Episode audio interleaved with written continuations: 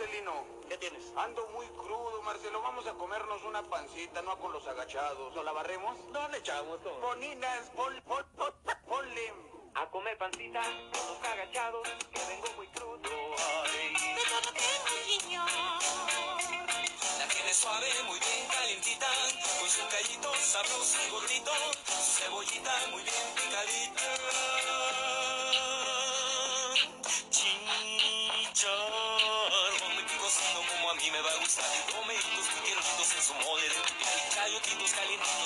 Tortas de camarón. También tiene molillo y sazonado con cilantro, con su rama de pasone, con su flor de calabaza, se conoce verdolaga, frijolitos calentitos, con chilito picadito, tortillitas calientitas sacaditas del comal.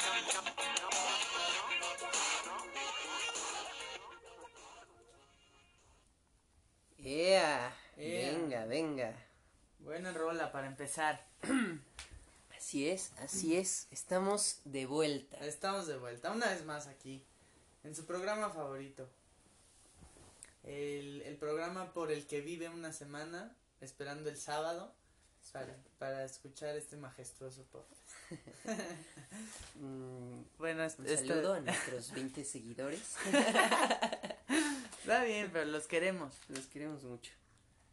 Y bueno, cuéntanos qué onda con esta rola. ¿Por qué empezamos con con esta querida rola. Esta rola, pues porque estábamos buscando eh, rolas que hablaran un poco sobre comida mexicana y esta en, particu- esta en particular, eh, pues nos latió mucho, tiene buena onda y además este es del grandioso actor mexicano Tintán, ¿no? Y esta, Dios. esto es el dios Tintán.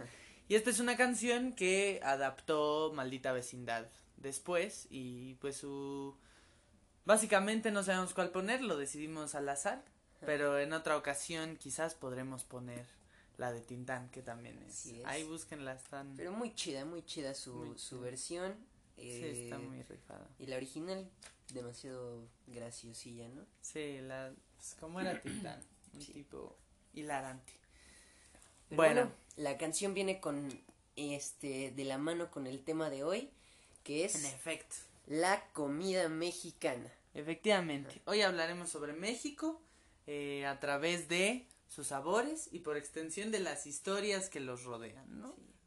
No pretendemos hablarles de una historia general de la comida mexicana, porque Exacto. sería algo Sería demasiado extenso, ¿no? Así que decidimos elegir ciertos platillos, ciertos íconos de la gastronomía mexicana y traerlos aquí para ustedes En efecto. en, en a modo de datos curiosos, algo que, Anecdotarios, sí, que algo pueden contar a sus a sus conocidos, ¿no? Ah, oye, ¿sabías que tal Exacto. platillo? Exacto, porque también nosotros este pugnamos porque ustedes tengan algo para conversar en alguna reunión o así.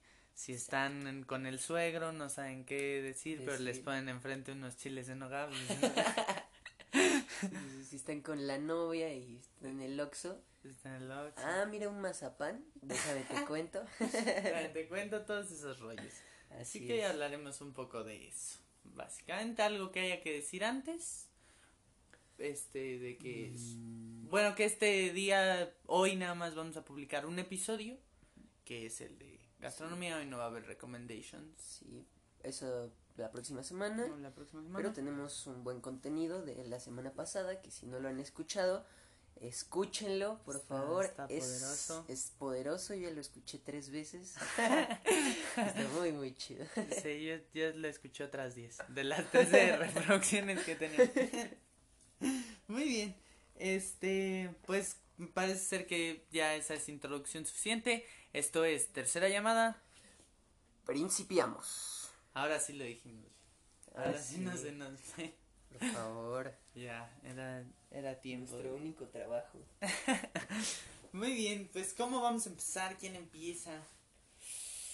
Em, pues me gustaría que empezaras tú. Ok, Para ver qué, Órale. Pues qué viene. yo traigo primero eh, la historia de eh, un platillo delicioso, un platillo que todos eh, hemos bebido o comido, depende de qué presentación, el chocolate. Y es que el chocolate, para, para entender su origen, habría que remontarnos al pasado, a la época prehispánica, ¿no? Donde los, nuestros antepasados em, europeos descubrieron eh, este, el, el cacao, principalmente, que es pues la semilla con la que se prepara este, este eh, delicioso brebaje. Em, entonces, según algunas cosas que encontré, todo empezó cuando Cristóbal Colón y su tripulación estaban en la isla de Guanja, lo que hoy sería Honduras, las costas de lo que hoy sería Honduras, de lo que hoy es Honduras, y los habitantes de dicha región le obsequiaron eh, una extraña nuez este, ovalada, marrón, este, de un sabor amargo, y con la cual preparaban el chocolate, que es la bebida eh, prehispánica de la que surge el chocolate. Y este, bueno, también eh, encontré que Moctezuma, eh, bueno, ya yéndonos al Imperio Mexica, Moctezuma recibía como tributo de otros, de otros, de otras regiones y de otros gobiernos que están sometidos por el Imperio Mexica, este, recibía tributo, como tributo vallas de cacao, suficientes como para preparar 50 tazas de chocolate, porque se dice que Moctezuma era como fan número uno del, de, de esta bebida, la tomaba todo el tiempo y este pues 50 pues, con esas vallas se prepararon cerca de 50 tazas para su para el consumo personal de Moctezuma. Y así es como Hernán Cortés conoció la bebida. En un, cuando estaba este en una de sus reuniones con este con Moctezuma, pues este este le dio le invitó una taza de de este de esta bebida del chocolate. Y entonces en una carta que eh, Hernán Cortés le escribe a Carlos V le dice que este bastaba con una taza de esa bebida para sostener las fuerzas de un soldado en un día de marcha, porque se decía que el chocolate era estimulante y tenía muchas propiedades, entonces lo usaban los este los guerreros mexicas, bueno, lo tomaban, ¿no? Y aparte, pues la realeza. Y también este bueno, cómo se preparaba el chocolate, hacían caer, bueno, no, hacían este, bueno, primero recolectaban el cacao y luego eh, hacían cocer el cacao con agua. Y como endulzante se le agregaba, porque también, o sea, era una bebida poderosa, pero también les gustaba este lo dulcecillo, entonces le, lo endulzaban con miel silvestre o jugo de arce. Esa era la receta tradicional. Y en algún, ya los, las, las clases populares, para agregarle todavía más, más nutrimento, este, le agregaban atole de maíz, ¿no? Este, entonces, pues tenía como muchísimos eh, componentes. Y para, para hacer que el cacao fuera, bueno, más bien, es que más bien dije mal el proceso, pero primero, o sea, antes de, de hacer este, todo este proceso de cocer el cacao, este, se tostaba y molía. Y este, bueno, ya la masa se calentaba y se le añadía agua y se quitaba la manteca del cacao. Que con esa manteca actualmente pues hacen los chocolates o las barras de chocolate. Y entonces eh, se batía con harina de maíz para darle espesor y que, o sea, porque era una bebida espesa, poderosa. Y además se le agregaban especias como la pimienta, que eso a los españoles que llegaron y la probaron pues no les gustó tanto, ¿no? O sea, ya le, le perdía cierto, cierta onda, porque era una bebida muy fuerte. No, no muy fuerte, pero una bebida fuerte. Y este, bueno, el cacao también tiene una importancia este, muy grande en, o tuvo una importancia muy grande en, en aquellas épocas porque el cacao también era utilizado como moneda para intercambiar cosas y bueno en los mercados prehispánicos se intercambiaban pues funcionaban eh, conforme al trueque entonces se intercambiaban se intercambiaban diversos artículos por otros tantos. Y uno de ellos era el cacao no se podríamos decir que se utilizaba como moneda. Ya después, este, Cortés le envió eh, un cacao, envió cacao a España al, a Carlos V, al rey. sí. Y este, el chocolate primero empezó siendo una bebida medicinal eh, por este efecto eh, De subir los ánimos, ¿no? Ajá, de subir los ánimos, exacto. Eh, y, este, porque el chocolate libera eh, endorfina. Dopamina. ¿Dopamina? Dopamina. ah, ok. Entonces nos pone acá alegres, ¿no? Alegres. Ajá, muy bien. Este, y entonces, bueno, eh, se empezó a usar como bebida medicinal, como la conocían. Y ya después, ¿a quién se le ocurrió la gran idea? Eh, fue a Carlos I, que pues tuvo la magnífica idea de mezclar el, el chocolate con eh, azúcar, vainilla y canela, ¿no? Y entonces eso ya le dio como un sabor que disfrutaban mucho más eh, los europeos. Y se empezó a hacer una, un alimento y una bebida súper popular, ¿no? Empezaron a experimentar con él, hicieron eh, polvo soluble en agua, este, Chocolate abuelita, ¿no? el chocolate abuelita, ya, ajá, ya barras de chocolate, los suizos se encasillaron cañón, les encantó. Y entonces ya, pues ahora es como... Y los belgas. y Los belgas también. Y ya es como ahora es un producto ya universal, todos comen chocolate, todos aman el chocolate, pero su origen es, es muy mexicano y muy, muy prehispánico, ¿no? Ahí, ahí podemos encontrar el, el, el, el origen eh, de este de este afamado alimento, ¿no? Esa es la primera que yo traigo, el chocolate. No, y bueno, este, ahorita que estabas comentando del chocolate, yo me acuerdo, no sé si has visitado tú el, el Museo del Chocolate aquí en la Ciudad de México. He El querido ir Mucho, muchísimas el veces. mucho. Yo fui hace, hace casi un año, Ujú. sí, hace casi un año. Bueno, no, hace menos, pero bueno, el... Y sí, justo, o sea, si quieren darse una vuelta, investigar más a fondo sobre todo esto que comenta Paolo, en el Museo del Chocolate, está ahí en el centro, eh, ahí pueden ir a verlo, ¿no? De hecho, México, pues justo como aquí está el origen de Claro. todo eso, también por allá en Yucatán hay como tres museos del chocolate o algo así. Sí, sí, sí. Eh, y pues en todos es como la misma historia, ¿no? Porque aparte es muy diferente, ¿no? Aquí, aquí estábamos hablando de Mesoamérica, ¿no? De los aztecas, Sí. pero para los mayas era otra onda totalmente Claro, ¿no? más O sea, la- importante. no, y las preparaciones varían mucho de acuerdo en... Sí. Porque eran, aunque eran regiones pegaditas y que podemos decir que a- o sea, estaban en el mismo territorio en el que actualmente que actualmente se le conoce como México, pues variaban totalmente las culturas, ¿no? Las creencias. Sí. Eran como cosmovisiones completamente diferentes. Sí.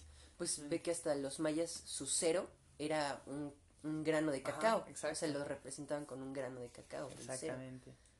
Pero bueno, una, toda una historia que rodea ahí al chocolate, muy interesante. Mm, Y bueno, ya que estamos en esta de los dulces, muy yo bien. también les vengo a hablar de algo que ya les spoilé hace rato, Sí. pero eh, un ícono de aquí de México, un dulce que cualquier mexicano conoce, que, que cualquiera, que tiene, lo rodean muchísimos mitos, ¿no? Que Sí, si te lo comes se te baja la peda totalmente, que, que, nada, que si lo logras sacar completo de su envoltura es que sabes cuidar bien a las personas, ¿no? He escuchado muchas cosas sobre eso, Sobre eso. pero fuera de mamadas, Redobles, por favor. El mazapán. Ahí está. Entonces, rodea una historia muy, muy curiosa alrededor de todo esto, ¿no? Y para hablar de ello, tenemos que hablar de los dulces de la rosa, ¿no? Entonces, eh, los dulces de la rosa actualmente son como los reyes del mazapán y los que podría decirse que lo inventaron.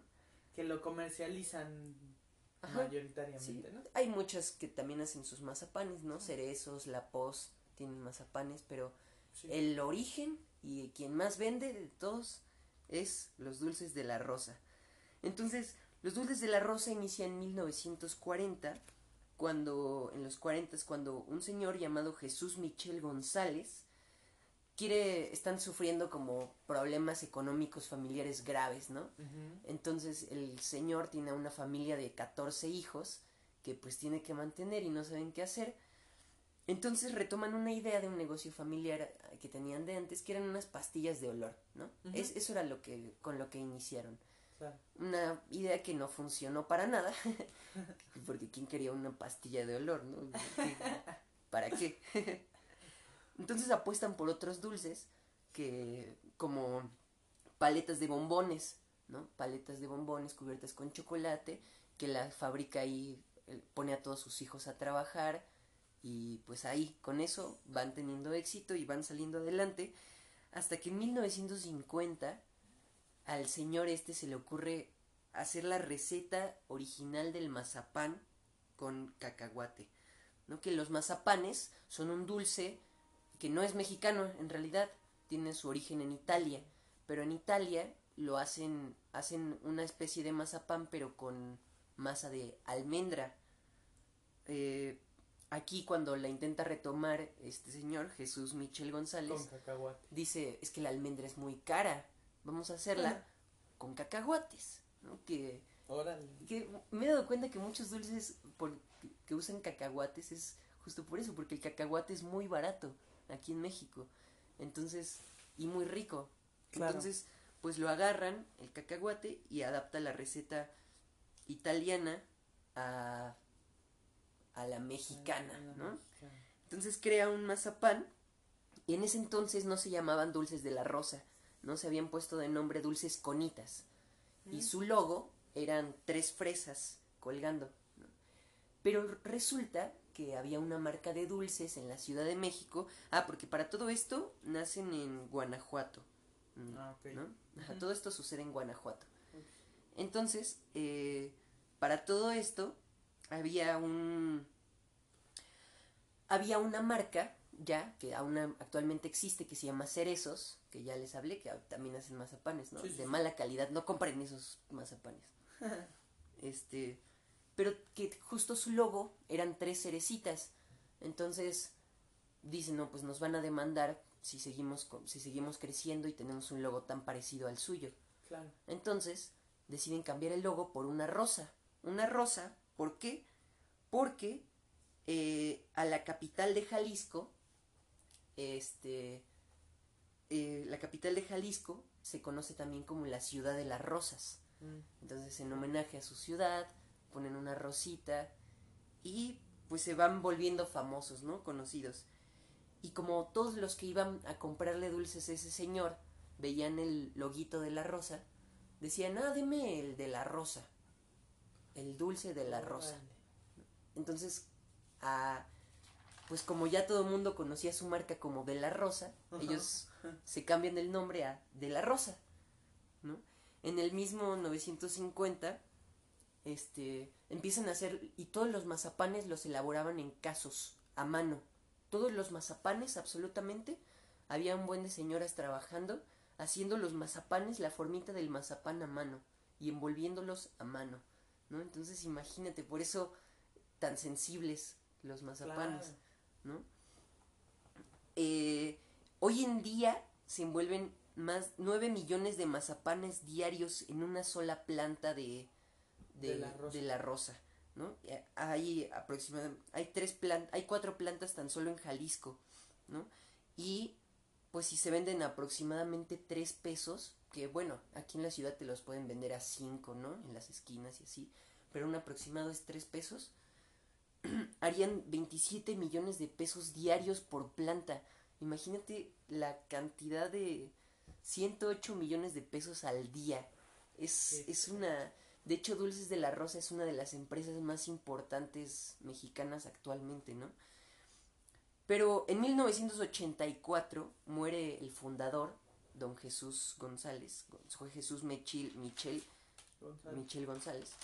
eh, y le pasa el cargo a su hijo, que es Enrique Michel González.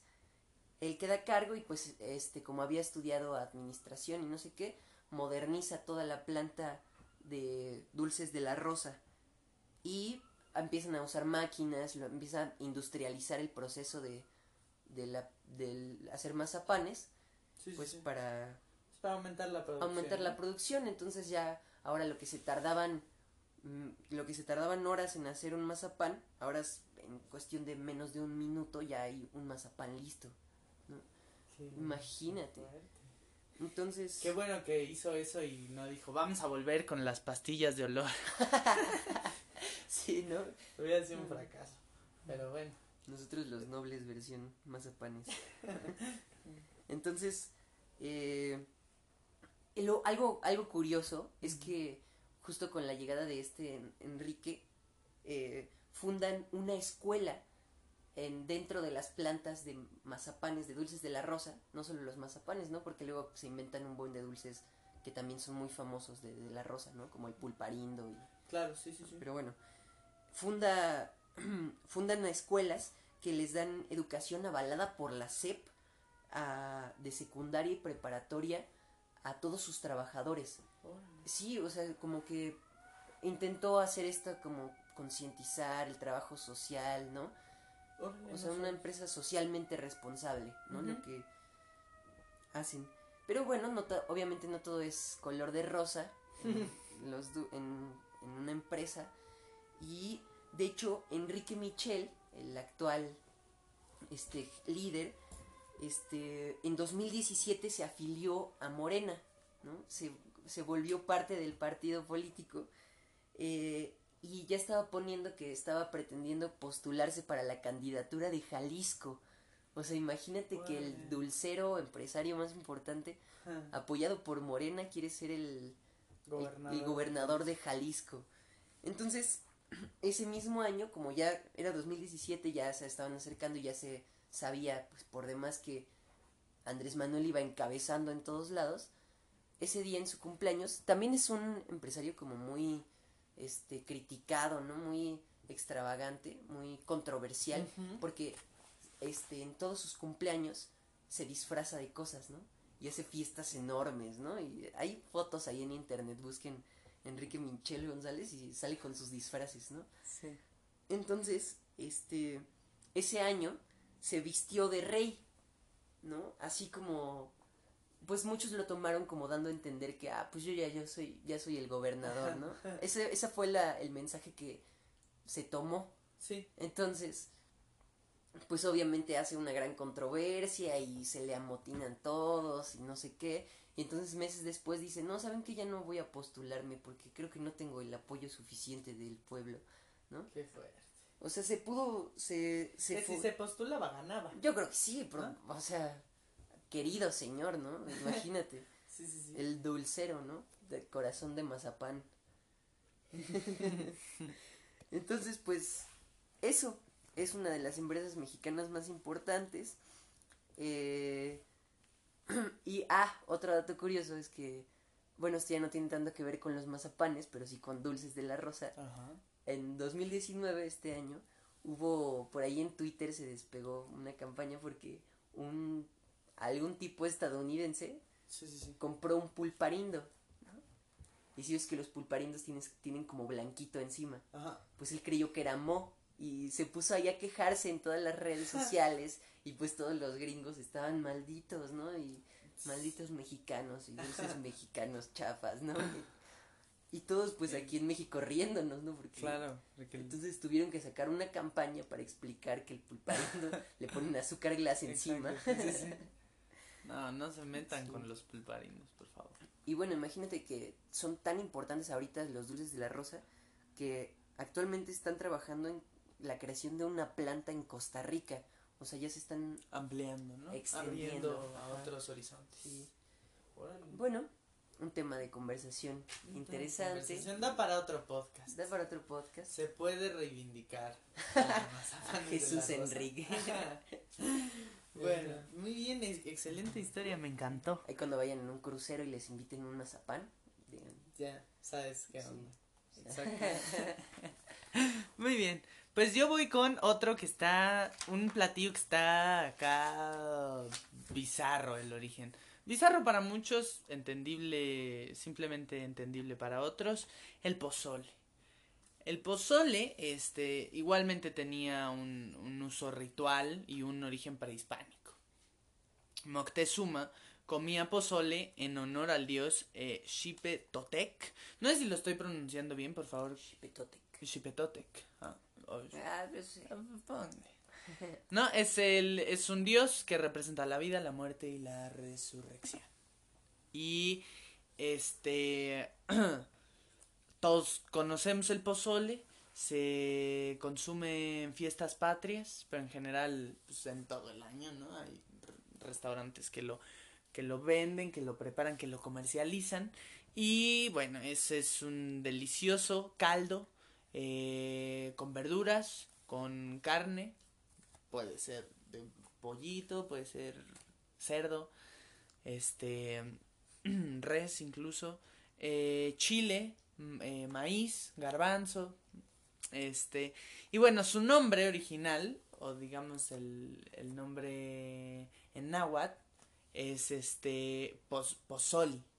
Y pozoli significa espuma porque cuando uno prepara el pozole, este, el maíz que se usa, pues cuando se está, cuando se cuece, el, pues la cáscara fibrosa del maíz se, va despegando de, de los granos, pues, y entonces recubre la, la olla donde se esté cocinando, la superficie, pues, del, del caldo, ¿no? Entonces, pozoli significa espuma, a su vez. Y, em, bueno, eh, también ya una vez preparado, se le pone eh, pues su lechuguita, su cebolla, su limón, su rábano, su orégano, ¿no? Y entonces ya se disfruta, pero delicioso.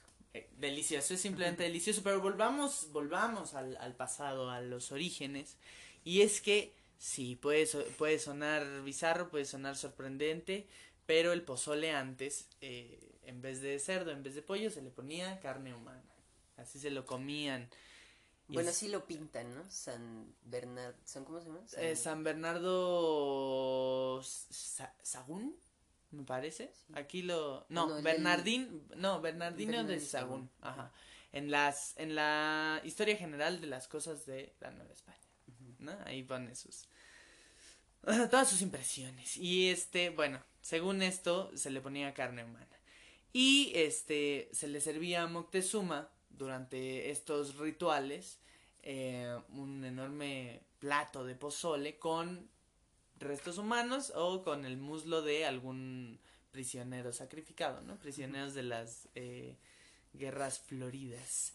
Em, y entonces, este, bueno, este Bernardino de Sagún decía eso y Bernal Díaz del Castillo, por otro lado, eh, también decía que se presumía o se decía que Moctezuma comía carne humana, pero que él nunca lo había visto, ¿no? Entonces, eso se decía. Y en otras, eh, ya después, eh, varios frailes descubrieron en recetas de cocina eh, que restos del cuerpo se cocinaban con maíz, incluso después de la conquista. Otras versiones apuntan a que eran eh, xoloscuincles, los xoloscuincles, los que Perros. se, ajá, los perros, los que se cocinaban. Entonces, pues no hay como mucho no, no está muy claro, ¿no? Pero sí se presume que era que se comían con carne humana, ¿no? Los humanos somos caníbales, Ajá. amigos. Sí. El origen del humano es ser caníbal. Así que quien les diga, no, mi cultura, mi cultura no comía carne humana, váyanse más atrás y claro que sí. Sí, efectivamente. Sí, ¿no? Y entonces, este, bueno, eh, ahora estaba leyendo un, un, este, digamos por decirlo así, el diario de viaje de Hernán Cortés, o varias cartas que escribía Hernán Cortés, eh, pues sí, para Carlos V, para la realeza, como bitácoras, y pues sí, se sorprendían mucho de la barbarie, ¿no? Pero también reconocían que eran sociedades muy bien organizadas, o sea, que pese a ser bárbaros, que este hacían sus eh, representaciones de los dioses con sangre, que este que sus dioses eran horribles, ¿no? Que sus deidades eran horribles, que comían este carne humana, eran sociedades muy bien organizadas, ¿no? Porque pues sí era sorprendente aquella aquella eran sorprendentes aquellas culturas, la mexica es poderosísima, ¿no? Pero bueno, volviendo al tema del pozole, del delicioso pozole, hay este otro otro dato curioso es que también otro uso que se le daba era eh, un alimento que se servía durante los funerales. ahora se asocia con un tema de celebración, ¿no? Y de, de felicidad y de, de- este, sí, de, de celebrar nuestra, nuestra identidad eh, patriótica. Pero pues antes se servían en los funerales, se servían en los funerales. Y hay otra anécdota que eh, es de que el conquistador español Nuño Beltrán de Guzmán entró a Tonalá, Jalisco. Y los habitantes de ahí le, le, le dieron un plato de pozole, ¿no? Este, y lo, lo recibieron con danza y con pozole delicioso. Y vio que en la cazuela había restos humanos. Y entonces sacó la espada, de- desenvainó la espada, este, rompió, eh, rompió el recipiente donde estaba servido este delicioso platillo y le prohibió a los, a los habitantes de Tonalá comer este carne humana, ¿no? Pero ahí el origen del pozole. Ahora, pues ahora le ponemos pollo y, eh, y cerdo, pero... Y bueno, y también varía mucho porque hay cada... varias regiones tienen su propia receta e interpretación del pozole. O sea, también varía, pero... Pero bueno, varía más de su, su origen o su primera mm, aparición, significación, preparación, ¿no? Hay ahí la historia del pozole. Es, es el segundo platillo que les... El tercer platillo que les venimos manejando en este anecdotario. Impresionante, ¿no? Impresionante. Impresionante. Aunque usted no lo crea, Hmm, ahí está. ahí está. Y bueno, eh, pues ya que venimos en este, en este, pues contexto, ¿no? Podría decirse, un poco de platillos más mexicanos que el chile. Sí. Este, yo les vengo a hablar de un tema controversial, señores. Un tema fuerte. que nos divide a la población mexicana. Mm. Les vengo a hablar de las quesadillas. Establezcamos una postura, las quesadillas son... Ah, ahí va Diego a darnos la explicación. Bueno, pues yo busqué, quise buscar el origen de la quesadilla, ¿no? No, no nada más porque, pues si sí llevan queso o no llevan Claro. queso, qué, qué onda, ¿no? Pero, pues es que Ajá. buscas cualquier artículo y sale eso, ¿no? Es tan, es tan sonado. pues no puedes evitarlo, ¿no? No puedes evitar hablar de la quesadilla sin preguntarte, ¿tienen que llevar queso? Exacto. Sí, sí, sí. Entonces, este. Pues quisiera empezar por algunas anécdotas, ¿no? Unas anécdotas de la quesadilla, ¿no? Sección La anécdota de la quesadilla. Entonces, la primera vez que tuve una discusión sobre si la quesadilla llevaba queso o no. Ajá. Aunque usted no lo crea, no fue con un provinciano. o con- fue aquí mismo entre, con- entre otros chilangos. Entre chilangos. Entre chilangos. ¿Y a poco hay discrepancias? hay entre- chilangos que defienden que la quesadilla tiene que llevar queso. Yo no sé en qué chilangolandia viven. ya váyanse, la neta. Váyanse a comer carne asada. Bueno, volvemos a la seriedad. La seriedad. Entonces, este, en esa discusión, alguien de los que defendía que la quesadilla llevaba queso, digo, no necesariamente llevaba queso, decía, es que yo investigué y quesadilla viene de la palabra náhuatl quesatl, que es algo delicioso. Entonces así, no mames.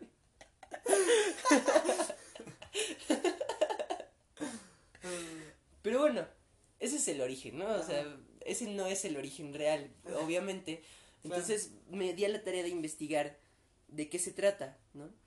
Y señores, tenemos que empezar con que según el diccionario español de México, del español en México, editado por el Colegio de México, el Colmex, Sí. eh, la quesadilla se define como una tortilla de maíz o de harina de trigo doblada por la mitad, rellena de diversos alimentos como queso, papa, hongos, picadillo, chicharrón, flor, etc., cocida en comal o frita. ¿Qué les Entonces, se acabó el podcast. Se acabó el porque pues esta Ya definición hice, ¿no? Pero pues yéndonos más atrás, no, la palabra quesadilla no procede del náhuatl, tampoco procede del español, no procede de queso. La palabra quesadilla procede de la voz austriana, aunque usted no lo crea, de Austria, de un postre austriano, es que mira, es una curiosidad muy grande, ¿no? Que se llama casadiela, casadiela. Es un postre en forma de empanadilla dulce, eh, hecha con masa de hojaldre de trigo, mezclada con queso y rellena de nuez y de azúcar. O sea, en su origen este postre sí estaba con queso, pero en su origen era un postre dulce. ¿no? Claro.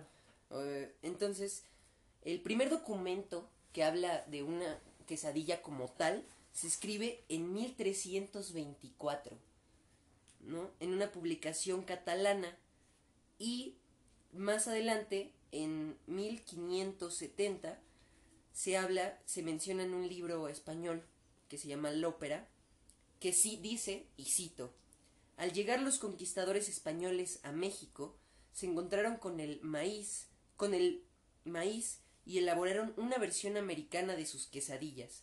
O sea, la quesadilla, antes que ser mexicana, fue española. Entonces, y antes que ser española, fue la adaptación de un postre austriaco. Entonces, la quesadilla, al llegar, al encontrar maíz en México los españoles, la adaptan y este el primero en Veracruz y de ahí pasaron al centro del país donde el pensamiento cosmopolita hizo posible que existieran quesadillas no solo de queso. Esa es la cita del texto del texto que se del texto de 1570, ¿no? Antiquísimo. Entonces, pues se deduce que bueno, que a partir de ahí pues se va adaptando a la mexicana con los ingredientes mexicanos y pues por ser tan simple como una tortilla de maíz doblada y rellena de cualquier ingrediente, pues se va adaptando y se vuelve una de las comidas más importantes mexicanas. Los primeros recetarios más antiguos de la cocina mexicana, que datan de 1880 y de 1827, este, dentro de la receta de quesadilla, cómo hacer una quesadilla, ambos recetarios afirman que puede o no llevar queso. ¿no? O sea que el debate de, Mm. del queso en la quesadilla Es está, estéril. está desde 1880 Ajá. y es de las dos maneras. No puedes decir que una quesadilla no lleva, necesariamente lleva queso, como no puedes decir que una quesadilla no lleva queso en absoluto. Entonces, he ahí el re- la respuesta, he ahí la conclusión. Eh, y pues sí, independientemente, todos conocemos las quesadillas. En. México es uno de los platillos que encuentras a cualquier lugar a donde vas. Todos los preparan, ¿no? Todos es los algo preparan. que te puedes preparar tú en tu casita. Exacto. Órale, Exactamente. qué, qué buen origen. Interesante. sabía, ¿no? O sea, Sí, austriaco, español y después mexicano. Exacto. Muy bien. Muy fuerte. Se está poniendo bueno esto. Este, vámonos con uno de mi, lo elegí porque es probablemente mi platillo predilecto de toda la extensa gastronomía mexicana. Este, y es el mole. Para ser más específicos, el mole poblano, ¿no? El, el mole rojo, el mole poblano. Este, que pues como su nombre lo dice, fue creado en Puebla en el siglo XVII. Una de las teorías de su origen, este, dice que, eh, o dicta que en, en el siglo XVII fue creado este delicioso platillo, esta deliciosa salsa de chiles y chocolate y almendras, tiene muy, muchos y muy variados ingredientes. Este, y eh, bueno, fue creado por eh, Andrea de la Asunción en el convento de, San- de la Santa Rosa para satisfacer el paladar de Tomás Antonio de Serna, que era eh, virrey, este, virrey de la Nueva España y que iba de paso por la ciudad. Este, le invitaron este, este platillo y le encantó y además, este, pues que pues, un sabor dulce y picante a la vez que como tenía este picor lo incitaba a comer y comer tortillas, ¿no? Entonces esa es, digamos, la primera historia, ¿no? Que, que podemos encontrar, bueno, no la primera, pero una de las tantas historias del, del origen de, del mole poblano como hoy lo conocemos. Y luego tenemos otro, que es eh, igual de una visita a de una visita de un virrey a, a la ciudad de Puebla que es eh, Juan de Palafox Mendoza. Este era otro virrey que también estaba, este, que también estaba de paso por la ciudad de Puebla y pues eh, ahí en, en, un convento poblano le pues le querían preparar un banquete para que quedara impresionado, ¿no? Y entonces este todos todos los eh, frailes y sí, frailes y madres del convento eh, colaboraron para hacer la, la, la, el banquete, ¿no? Y entonces, pues aquí eh, nos relatan la historia de un torpe, de un torpe con buena suerte, que es Fray Pascual Bailón, no se confunda con eh, San eh, Pascual Bailón, sí, ¿no? Sí, sí, sí, este, no, no lo confundamos este es otro personaje que estaba ahí de casualidad. y entonces estaba nervioso porque venía el virrey y eh, empezó a echar todos los ingredientes que se estaban usando a un, en una charola para este, ponerlos en la despensa. Y entonces ahí este, llevaba chiles, almendra, eh, chocolate, especias, de, de todo, ¿no? Como pues el, el mole lleva un poco de todo. Y entonces echa todo a, la charola desesperado para ponerlo en la despensa, que todo quede listo. Y el torpe se tropezó con una, con una cazuela. Y entonces este, echó todos los ingredientes y, y pues se preparó un mole. Por casualidad, de manera circunstancial. Este, que bueno, esta más bien parece una, una leyenda, ¿no? Pero pero bueno, es, es, es divertida como sea. Y entonces empezó a rezar y, empezó este a, sí, a rezar, a pedir que, que, le agradara al, al, virrey su accidente, su torpeza. Y entonces sí, fueron a decirle que le encantó. Y ya se hizo este el famoso mole poblano, lo siguieron preparando y se mantuvo hasta nuestros días. Es muy divertido pensar que pues un platillo tan particular, con tantos ingredientes, ta, este, que ha sido eh, tan sofisticado, por decirlo así, este, haya sido todo por un accidente, por, un accidente. por un accidente, ¿no? Por una torpeza del... Pero pues supongo que así será con varios platillos, ¿no? Así se habrán creado. La realidad es que tiene que ver con un, con un o sea, otra vez nos tenemos que remontar a los orígenes prehispánicos, porque igualmente este Bernardín, Bernard, Bernardino de Sagún, en la historia general de las cosas de la Nueva, en Nueva España, este, hablaba sobre un...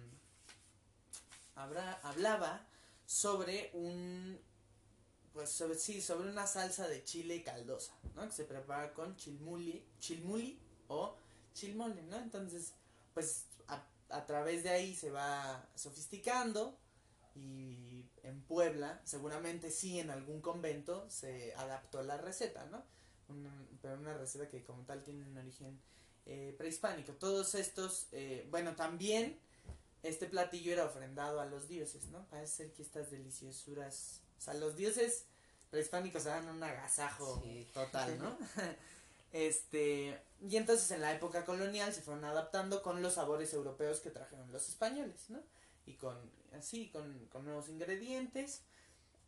debemos de recordar que hoy la cultura mexicana no es, no tenemos una cultura de primera mano ni primigenia, es decir, el origen prehispánico no es nuestro origen absoluto, ¿no? Se combina ya con, con muchas este, otras costumbres, españolas, francesas, este, y entonces pues todas estas recetas, incluso se ve en la gastronomía, estas recetas prehispánicas fueron adaptándose conforme a los, a los nuevos sabores y nuevas experiencias que traían los españoles.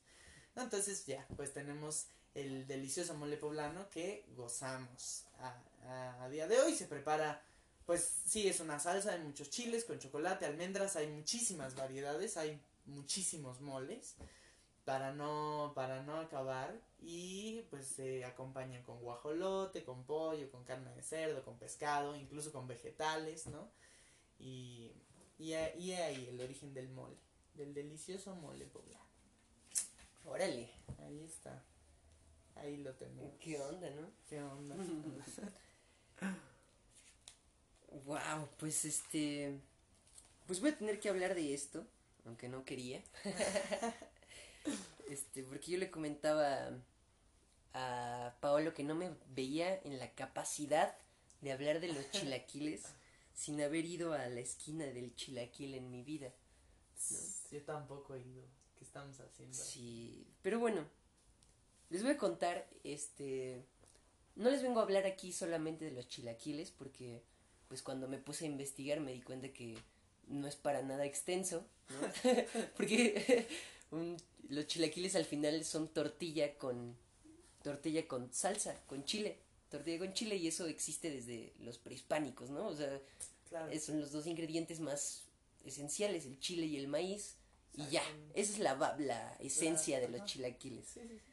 Entonces, pues simplemente es eso y se va perfeccionando hasta el día de hoy, ¿no? Que su crema y su queso y su pollo y lo que quieras, su cebolla. Pero les tengo una historia más interesante, ¿no? Que les vengo a hablar de las tres aves milenarias de México. ¡Qué fuerte! Y pues si se preguntan cuáles son estas aves y ustedes nunca han escuchado hablar de las tres aves milenarias, no lo culpo, es algo que yo nombré. Pero es que son tres aves muy importantes, que las tres aves son en esencia algo muy similar, ¿no?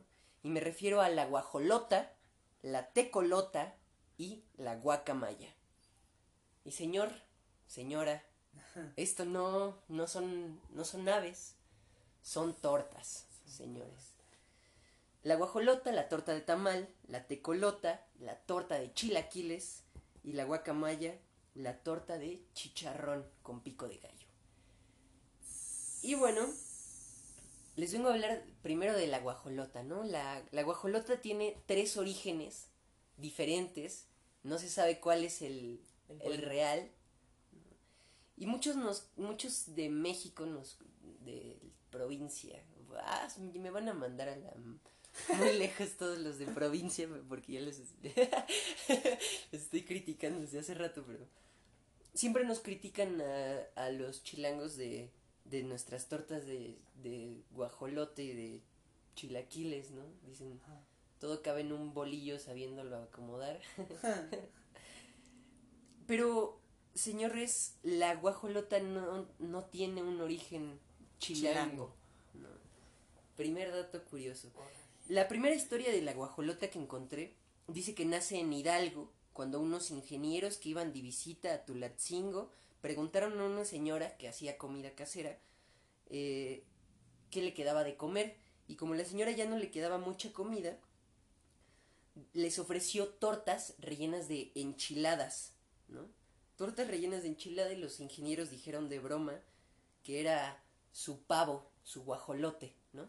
Que, o sea, como no era tan pobre ese, esa comida, dicen de broma, ah, pues es mi guajolote, me estoy comiendo mi guajolote.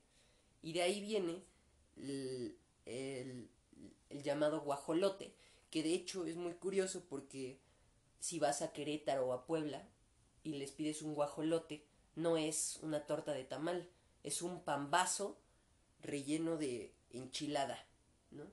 o relleno de chicharrón, me han dicho. Mm. Entonces, este, pues, de ahí nace, llega a la Ciudad de México y como, pues aquí en esencia es un tamal, es también maíz, Ajá. ponen adentro del bolillo un tamal y ese es su guajolota. Exacto. Eh, origen número uno. ¿no?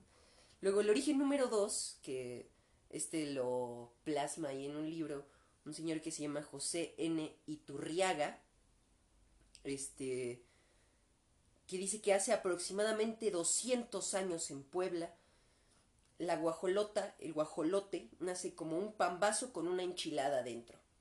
Él dice que es mucho más antiguo y que nace en Puebla. Eh, y pues es lo mismo, ¿no? Llega a, Meji- a la Ciudad de México, le ponen un tamal en vez de una enchilada y guajolota, tarán. Y el último origen, este dicen que sí es chilango y pues tal vez, no sé, tal vez es el real, no, no tengo idea, Sí, es, sí, es algo muy extraño, ¿no? Dicen que las llaman guajolotas en la Ciudad de México, no se sabe desde cuándo, no se sabe quién, no se sabe cómo, pero al pan de baja calidad, al bolillo de mala calidad, antes le llamaban un guajolote. Si te daban un pan así, bolillo duro, malo, Era un era un guajolote. Entonces, como era muy barato ese pan, pues a alguien se le ocurre meterle un tamal adentro para pues, agilizar el proceso de comerse un tamal y que ahí nacen las guajolotas. Entonces son tres orígenes distintos de la guajolota, pero lo que sabemos es que es una comida por excelencia chilanga, Chilanga, claro. ¿no? Y nadie la entiende, ¿no? Nada más el chilango entiende. su grandeza. No, y es deja eso, que luego la tecolota, o sea, si ya de por sí nos critican por esto, cuando les hablamos de una torta rellena de chilaquiles, dicen, ¿qué les sucede? ¿No? Entonces, la tecolota es aún, tiene un origen aún más incierto que la guajolota. ¿no? Nadie sabe por qué demonios se, se deduce que le empiezan a llamar tecolota en relación a la guajolota, ¿no? Ah, pues si esta es una torta de tamal y se llama te- guajolota, a este le vamos a poner tecolota. Pero pues en realidad no se sabe por qué se llama tecolota, ¿no? Entonces, este, eh, lo, que, lo único que se tiene escrito es que en 1967 Salvador escribe un libro sobre cocina mexicana, Salvador Novo escribe un libro sobre cocina mexicana, donde dice que un pambazo relleno de enchiladas se llama guajolote y un y el relleno de chilaquiles se llama tecolote, pero es lo más antiguo que hay, ¿no? No, no se sabe más.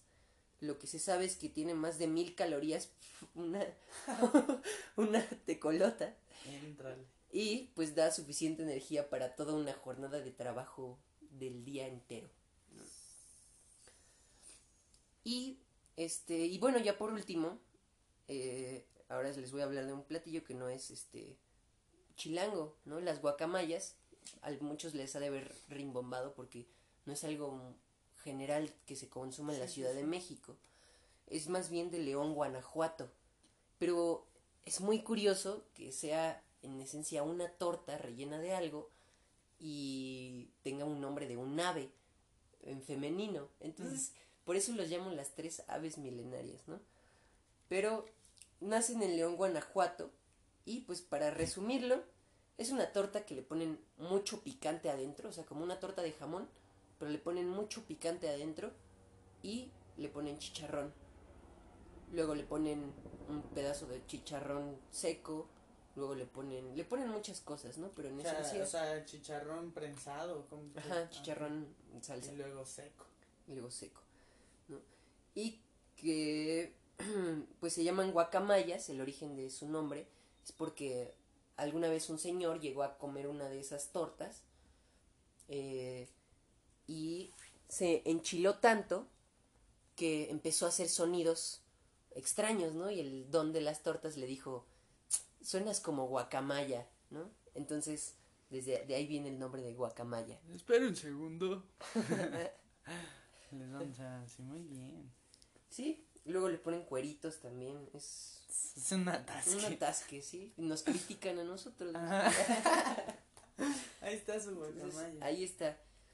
Y bueno, no les quería hablar de los chilaquiles por el rincón de los chilaquiles, pero este, el rincón de los chilaquiles es un lugar muy famoso donde si bien se sabe que no es el origen de la torta de chilaquiles, sí se sabe que ahí es donde por primera vez se comercializó la torta de chilaquiles, ¿no? Ahí por primera vez la vendieron. O sea, la torta de chilaquiles sí, sí existe desde mucho tiempo antes, ¿no? Pero a nadie se le había ocurrido venderla hasta que a estos de la esquina del chilaquil se les ocurre.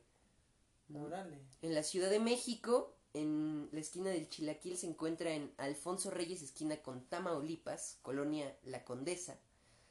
Y abren de 8 a.m. a 12.30 a.m. Y en ese poco tiempo se acaba todo lo que traen. Puedes comprar torta de chilaquiles con milanesa, con pechuga empanizada, vegetariana, deslactosada y la bomba, que trae de todo. Órale. Ya tiene más de 31 años ese pequeño puesto de la, de la esquina del Chilaquil y pues esperamos ir a probarlo próximamente y recomendárselos como se debe. Exactamente. Para hablar propiamente de los chilaquiles, ¿no? Así es. Muy bien. Bueno, pues el siguiente platillo del cual vamos a hablar es de los chiles en nogada. De este hay varias historias. Eh, los chiles en nogada, platillos súper mexicanos, se consume pues en el Día de la Independencia, en días eh, que nos hacen sentir muy mexicanos, ¿no? Pero, este, pero también hay establecimientos donde se preparan pues casi casi todos los días y que son famosos por sus chiles en nogada. Hay varios eh, orígenes al respecto. El primero es, eh, tiene que ver con Agustín de Iturbide, el afamado, pues fue emperador, Emperador. este, militar, un tipo poderoso, sí, este, un tipo poderoso en, en la historia de México. Em, bueno, entonces en 1800 hay que remontarnos a 1821 cuando Iturbide firmó el Acta de la Independencia y los Tratados de Córdoba, cuando México se hizo México.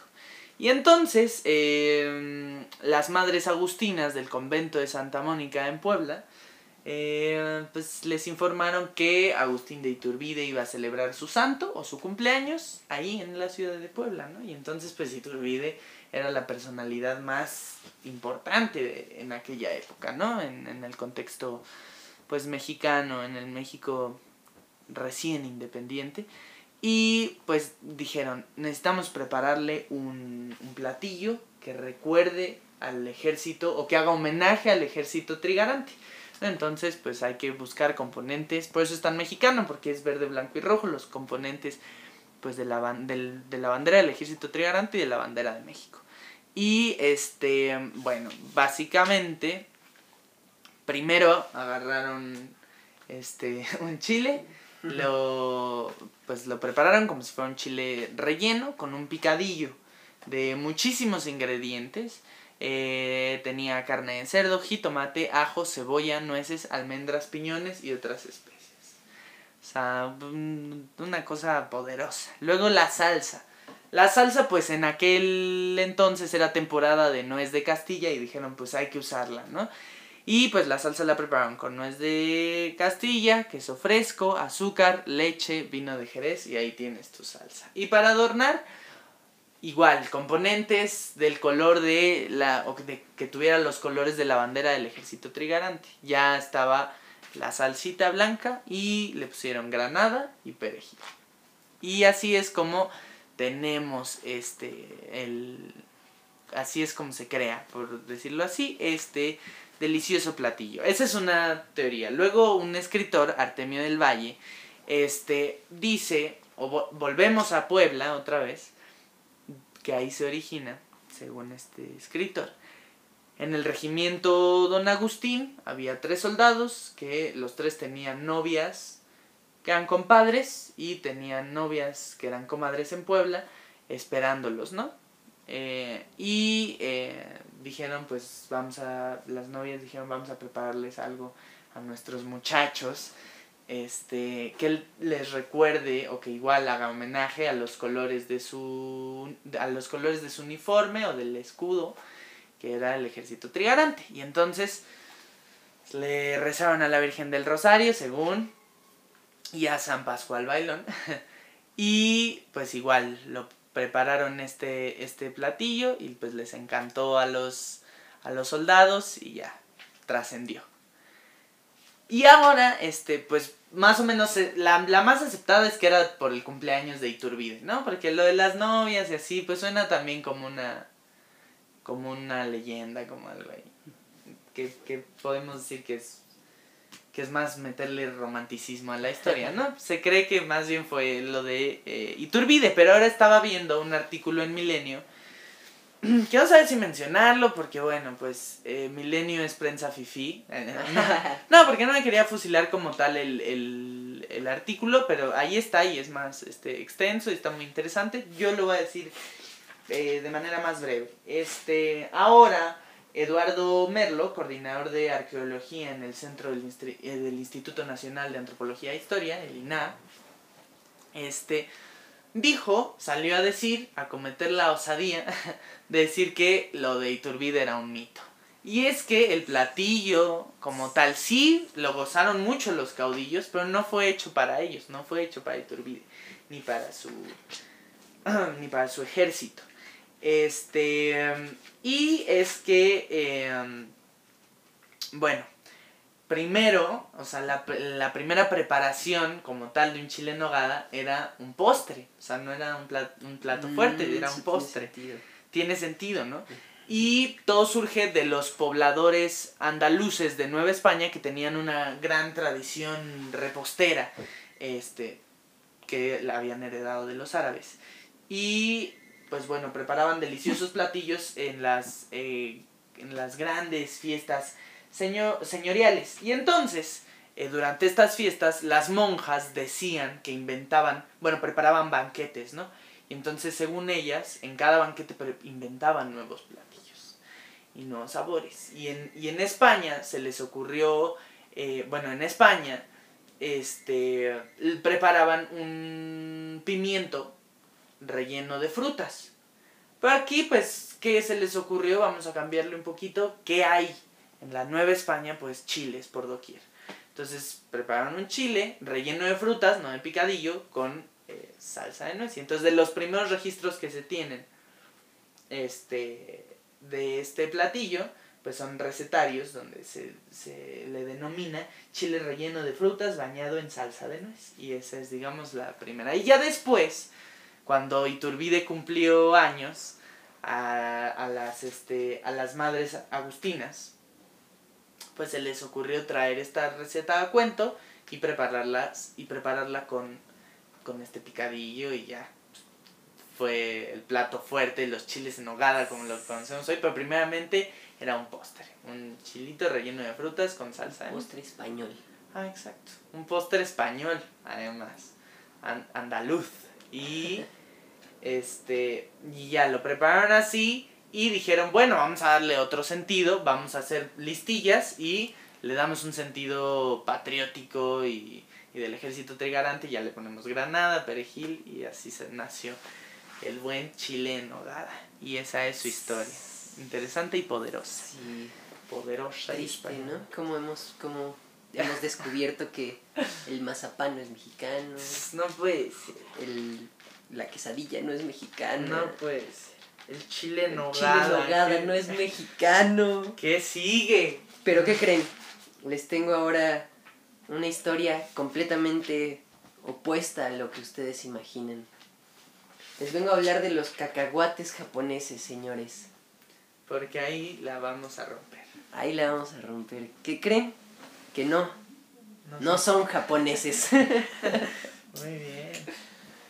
Entonces, una historia muy curiosa, ¿no? Este. Nos tenemos que remontar a la Segunda Guerra Mundial, ¿no? En el periodo de entreguerras, eh, muchos japoneses vienen eh, este, a México. Bueno, son migran a otros países porque pues había conflictos por ahí. Entonces, migran a México en 1939. eh, bueno, se da la Segunda Guerra Mundial. Pero en 1932 llega de inmigrante un señor que se llamaba Yoshigei Nakatani, el inventor de los cacahuates japoneses. Este llega a Manzanillo contratado por un empresario japonés muy importante en aquel tiempo que se llamaba Heijiro Kato, este dueño de una tienda que se llamaba El Nuevo Japón, que en esos, en esos tiempos de los 30 era, era una tienda que competía con el Palacio de Hierro, con Liverpool, ¿no? así como si lo vieras aquí de repente, estaba El Nuevo Japón. Órale. Este. eh, y eh, el señor, este empresario, también tenía una fábrica de botones de concha nácar. eh, y ahí es donde trabaja Yoshigei Nakatani, ¿no? Por mucho tiempo. Eh, vive en la Merced y conoce a una joven de la que se enamora, Emma Ávila. Emma Ávila con la que se casa en 1935. En 1941, cuando Japón ataca Pearl Harbor y pues se arma un conflicto muy muy denso entre japoneses y estadounidenses, pues tenemos nosotros la presión gringa, entonces o- obliga esa presión a sacar a muchos de los que residían japoneses en México a extraditarlos fuera del país. Entre ellos, el, el empresario Heijiro Kato. Entonces lo sacan del país porque piensan que es un- una especie de agente infiltrado Infiltrado. en América. Sí. Entonces lo sacan y pues como se va él, muchísimas personas pierden su trabajo de los que trabajaban para él. Entre ellos, Yoshigei Nakatani. ¿no? Eh, en 1943, Yoshigei Nakatani, pues ante el desempleo, ante todas estas condiciones, este, decide empezar un negocio de dulces con su esposa, porque él cuando vivía en Japón trabajó de aprendiz de dulcero en Japón. Eh, entonces, hay un dulce en Japón que se llama el mamekashi, que se trata de muchas semillas, pueden ser cualquier semilla, ¿no? Ajá. Todas las semillas que hay en, en Japón las recubren con una capa de harina de arroz, de harina de arroz, y les ponen soya. Y ese es un mamekashi. Pero entonces, aquí en México, eh, bueno, antes de eso, inician haciendo muéganos, ¿no? Que el muégano también Sí. es un dulce muy mexicano, ese sí es Sí, mexicano. 100%. Bueno, tendremos que investigarlo, pero esperamos que sea así.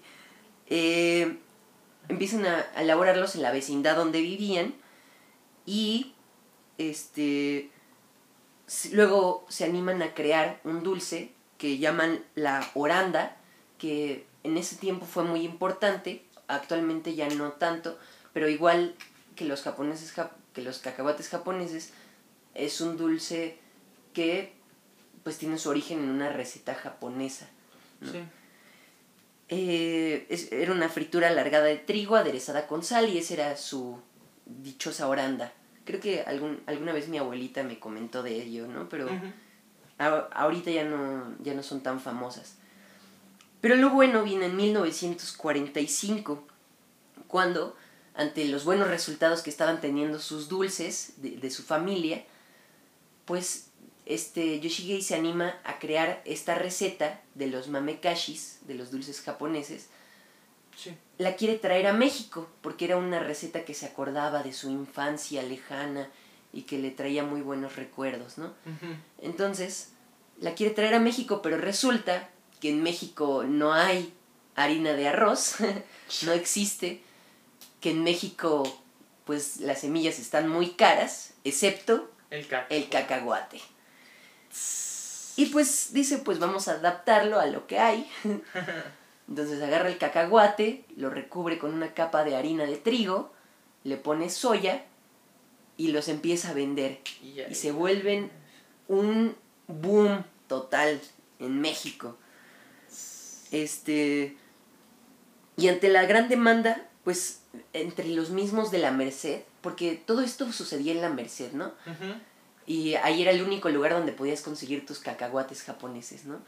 Como se volvió tan importante el dulce, las, los mismos herreros de la Merced le fabrican sus maquinitas así caseras para el- mejorar el proceso de hacer los dulcecitos, los cacahuates japoneses. Entonces, como todo mundo, él no, él, él en sí no le ponía un nombre, ¿no? Simplemente los vendía como la botana. Pero como todo el mundo los decía, le llamaba los cacahuates del japonés, del japonés de la Merced, eh, pues termina por adoptar el nombre de cacahuate japonés. ¿no? Pero en realidad es un dulce mexicano. Y algo muy curioso es que si vas a Japón, venden cacahuates japoneses como cacahuates mexicanos. Te venden Órale. cacahuates mexicanos y son los cacahuates japoneses de aquí. Qué loco. En 1950 crea su marca, que es la famosa Nippon, los cacahuates Sí, sí, Nippon. Que hay, Es- hay varias, ¿no? Que, ajá, hoy hay muchísimas marcas, pero algo que sucedió es que a Yoshigei Nakatani nunca se le ocurrió registrar su idea. ¿no? Entonces, pues cualquier marca podía sacar su cacahuate japonés y tenía una receta. Sí, sí, sí. Entonces, Sabrita se adueña del mercado. Muchas empresas empiezan a adueñar del mercado de los cacahuates japoneses. Pero pues Nippon sigue siendo una de las más importantes. Hasta que en 1960 rinden frutos su trabajo y se salen de la Merced. Empiezan a. llegan a una. A una. a un barrio de clase media. Luego pasan a. En 1970 uno de sus hijos de Yoshigei Nakatani se gradúa como administrador y pues le dan, lo empiezan a comercializar mejor, ¿no? Le ponen logo, le ponen, lo empiezan a distribuir a todo México y se vuelve más importante. En 1972 empiezan a agregar otras recetas como cacahuate enchilado, como el cacahuate salado, ¿no? Sí, sí. este y se amplía a todo México, a toda la Ciudad de México y luego a todo México. la Sí, el nicho se volvió más amplio, ¿no? Exacto. Y algo muy curioso es que en los 70s, si quieren ahí pregúntenle a sus papás, hay un cantante que es medio famosillo que se llama Yoshio. ¿ok? Yoshio tiene ahí canciones como Sí. tipo Camilo Sesto y cosas así, ¿no? Este. Y fue muy famoso en aquellos tiempos, pero resulta que en 1980, cuando hay una crisis económica y pues la competencia se vuelve más grande, eh, empiezan a decaer las ventas del cacahuate japonés con la crisis y todo eso, empiezan a tener una crisis la, la marca Nippon y justo en los 80s, a finales de los 80s es cuando empieza a decaer la fama de Yoshio.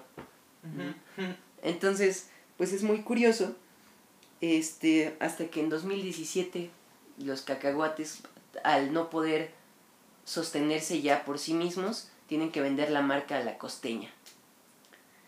Luego abren una marca de dulces, ellos otra vez, los hijos de, de Yoshigei, porque ya hace un buen que se murió, crean los, dulce- los dulces Komiru, pero pues, ¿quién conoce esos ahora? Sí, ¿no? Sí. Y un dato curioso, que no quería mencionarlo, pero lo voy a tener que mencionar, es que yo conocí al hijo de Yoshio, al No nieto del señor que inventó los Cacahuates, cacahuates japoneses, ¿no?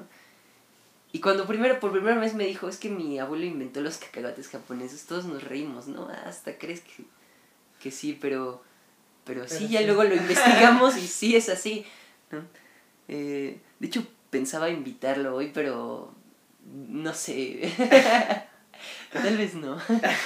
Estaría bueno. Bueno, Quizás sí, en alguna emisión futura, si ustedes lo piden si ustedes lo piden. y si él quiere. Claro. Pues podemos traerlo como prócer nacional, ¿no? Tal vez, tal vez, tal vez. tal vez. Ahí pues, dile. Chances, este, que escuche el proyecto. Mm. Chances dicen, no, están bien torpes, mejor no. Bueno, eh, eso es todo sobre los cacahuates japoneses. Eso es todo.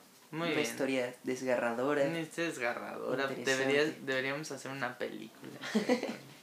Muy bien, este. Pues va mm, la última. Las famosísimas enchiladas. Pues que enchiladas hay muchísimas igual. eh, de todo tipo. Cada región tiene su enchilada. Enchiladas potosinas, verdes de mole, suizas. ¿No? Pero bueno, el, el asunto es que. eh, pues hablemos ligeramente sobre ellas. Porque como bien decía Diego, ya ¿qué son las enchiladas? Tortillas con salsa, ¿no? Y alguna proteína. Puede ser jamón, puede ser cecina, puede ser este pollo. Depende, pues cada quien le mete lo que le gusta. Pero este otra vez tendríamos que volver a este ¿cómo es la historia de las cosas de la Nueva España? Me parece. Así es. Sí, así es. Este otra vez tendríamos que recurrir a ese testimonio, ya que ahí se menciona que antes se, se vendían tortillas untadas con ají o eh, chilmuli o chilmole, ¿no? Y po- podemos decir otra vez que es el origen prehispánico, pero pueden ser, o sea, también las enchiladas lo que tienen es la presentación, ¿no? Que son tortillas dobladas. Pero podían ser chilaquiles, podían ser otro, otro tipo de presentación. Y entonces ya no sabemos bien si son como tal enchiladas, pero digamos que el origen o la intención primera ahí estaba, ¿no? En el, en el México prehispánico. Y en el Nuevo Cocinero Mexicano, creo que publicado por, mil, por los 1800, se describe ya que se describe ya la enchilada con tortillas fritas. Y entonces ya sea que la tortilla era primero frita y luego enchilada o primero enchilada y luego frita, y entonces ya ahí ya podemos eh, ver que más o menos este bueno, durante las épocas coloniales igual se va este perfeccionando la receta, se va este se va adaptando más a como la conocemos hoy. Y bueno, este también hay otra historia que donde se dice que eh, pues fueron mayormente conocidas o preparadas durante el México independiente o durante el proceso eh, mediante el cual México se volvió independiente cuando Mikey Hidalgo, bueno Miguel Hidalgo, Vicente Guerrero y José María Morelos y Pavón en sus respectivos momentos y en sus andanzas por el territorio nacional, pues se encontraban con sus simpatizantes que le- les preparaban pulque, eh, atole, este... em, hay uno que describe una bebida que describe em, Jorge Ibargüengoitia. Bueno, no la describe él, ¿no? Ya son, este, ya, ya antes se sabía qué era. En Los Pasos de López, que son con flores de naranjo, hacían también una bebida. Este... mm, con hojas de naranjo, perdón. Y este... Y bueno, y también les preparaban enchiladas, ¿no? Entonces, em, pues ahí también encontramos, pues un origen, en realidad la receta ya existía, pero ahí digamos que se, se empezó a distribuir entre los mexicanos. Pero yo, precisamente porque hay tantas eh, variedades y, y, o sea, nos podríamos llevar un podcast de pura enchilada, pues porque busqué como varias enchiladas. O sea, la enchilada potosina tiene un origen particular, todos, todos, todos los tipos tienen, o todas las diversas preparaciones tienen, tienen, preparaciones tienen un origen en particular. Entonces yo pensé en mis enchiladas favoritas, después de las de mole, porque de mole ya hablé. este, y pues son las enchiladas suizas, ¿no?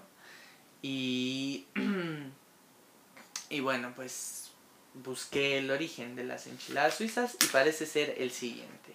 Y es- se trata de un mayordomo mexicano de em, origen, bueno, de Coahuila, eh, de apellido Sánchez Navarro, este, que trabajó en la casa imperial de los Habsburgo. Y pues, digamos, le cocinaba al buen Maximiliano y todo el rollo. Y cuando este murió, este, él abrió el café imperial, donde preparaba este, alimentos combinando pues recetas e ingredientes europeos con ingredientes mexicanos. Y preparaba las, las recetas o los platillos que más le gustaban, que más gustaban en, en el en, en este la casa imperial. Este, y entonces pues uno de ellos fue fue la enchilada. La enchilada suiza, ¿no? Todas estas cosas que les latían a los monarcas, les las preparaba ahí, uno de ellos era las enchiladas suizas. Este, y em, pues es una enchilada verde, ¿no? Que se le pone queso gratinado y cremita encima.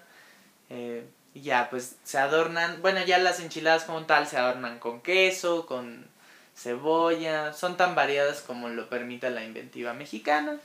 Este, y más o menos, muy brevemente, ese sería el origen de una de ellas, ¿no? Tampoco me quería, este, también busqué como particular, extender y, y busqué particularidades porque ya decías tú que, digamos, la, el concepto de tortilla o maíz con salsa, pues es muy general, ¿no? Es lo más y, básico. y es de lo más México. básico y muchos platillos parten de esa de esa primera idea, ¿no?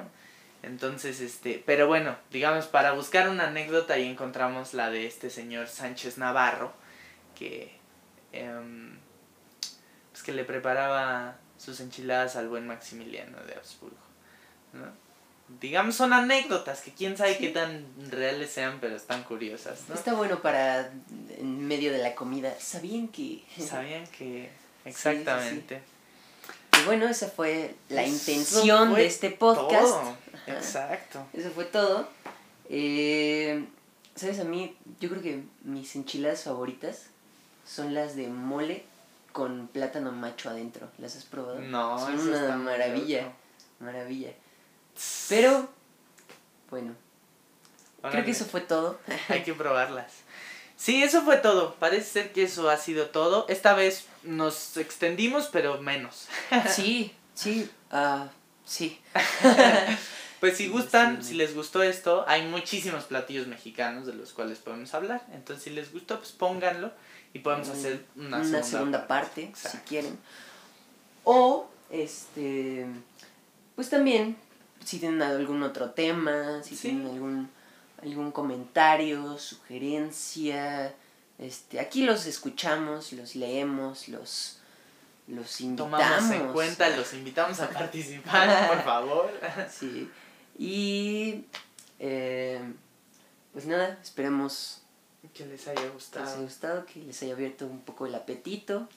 Exacto. Estaría bueno que se comieran, se fueran a comer ahorita unos chiles en nogada. Ah, Ya si no, pues por lo menos un mazapán, algo acá. y si andan por León, digan, a ver, una guacamaya. Una guacamaya, Ah, exacto. si vuelve a su- surgir el, el, el debate de las quesadillas, pues ya, saben. Ya saben cómo romper Ah. el... Cómo dejar callados a todos los presentes. Y pues eso fue todo. Por tercera vez lo repito, pero nos vemos la próxima. Esto fue Tercera Llamada. Y se cierra el telón. Nos vemos.